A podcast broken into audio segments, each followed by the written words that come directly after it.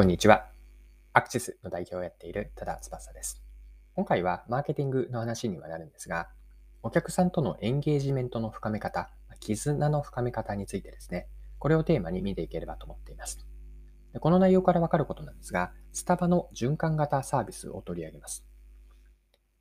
で、カップ循環型サービスの狙いを掘り下げていきたいんですが、それが2つあると思っていて、そこからマーケティングに学べることを一緒に見ていきましょう。それでは最後までぜひお付き合いください。よろしくお願いします。はい。今回ご紹介したいのが、スタバが新しく始めた取り組みです。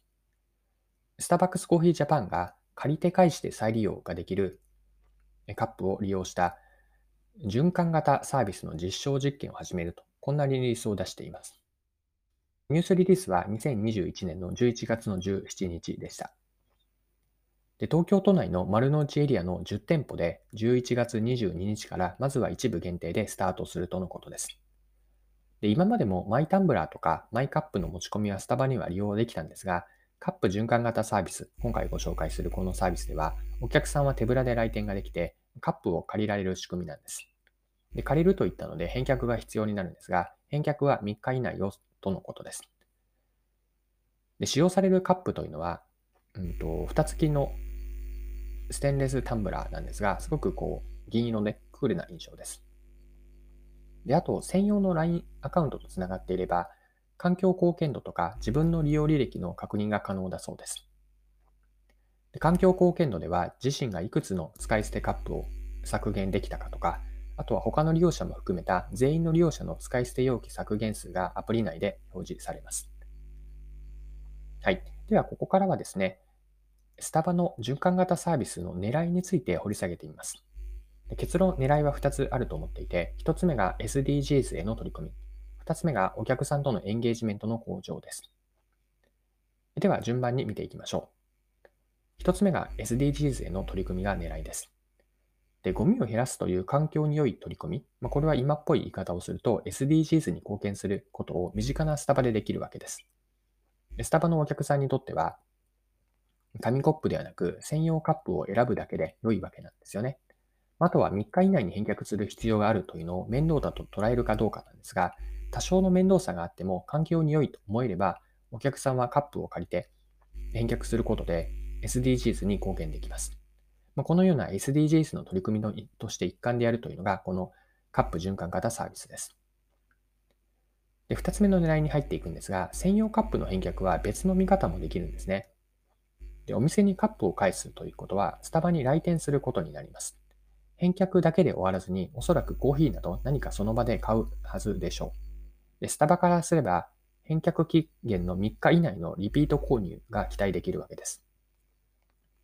でカップ循環型サービスとは、スタバとお客さんが協力をして紙コップゴミを出さない取り組みなんです。お客さんはスタバとの共同体験によってスタバへの愛着が少しずつではあるとは思いますが深まっていくんですね。来店頻度と購入頻度を上げられるだけではなくて、エンゲージメントの向上にもつながるわけです。カップ循環型サービスでのマーケティング視点での本質というのは、顧客参加型のエンゲージメント向上にあると、こんな見方をしました。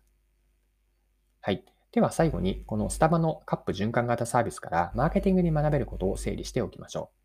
まあ、一言で言えば、学びはお客さんやユーザーが参加し、体験できる余白を設計しようです。もう一度繰り返しておくと、学べることはお客さんやユーザーが参加し、体験できる余白を設計しようです。参加できる余白というのは、スタバの循環型サービスに当てはめれば、スタバのサービス提供全体のプロセスにおいて、ゴミを出さないためにお客さんにやってもらうカップ返却のところなんですね。これを強制的にお客さんにやらせるのではなくて、お客さん自らが選択してやってもらう設計がされています。まあ、つまりお客が参加できる余白を意図的に作っているわけなんです。で先ほど見たように参加によってお客さんとの共同体験、共同体験が生まれます。で、その体験が楽しかったり有意義なものであるほど良い記憶として残るんですよね。ま、こうした一つ一つの体験が積み重なることでお客との絆が深まると。ここに、このために、えっと、体験できる、参加できる余白を設計しておこうと。これが学びだと捉えました。はい。そろそろクロージングです。今回はスタバが新しく始めたカップ循環型サービスを取り上げて、マーケティングに学べることを見てきました。最後に学べることをまとめとして見ておきましょう。スタバの循環型サービスでは、スタバのサービス提供全体のプロセスにおいて、ゴミを出さないためにお客さんにカップ返却をやってもらっているんですね。参加によってお客さんとの共同体験が生まれて、ここに楽しかったりとか、まあ、有意義だなと思えれば、良い記憶が残っていって、お客とスタバとの絆が深まっていくわけです。で、ここから私たちが何を学べるかと思ったときに、これは一言にはなるんですが、お客さんが参加、体験できる余白を設計しておいて、その余白に参加してもらってエンゲージメントを高めていこうと。これが今回ご紹介したスタバとの共同体験から学べることです。はい。今回も貴重なお時間を使って最後までお付き合いいただきありがとうございました。これからも配信は続けていくので、次回の配信でまたお会いしましょう。それでは、今日も素敵な一日にしていきましょう。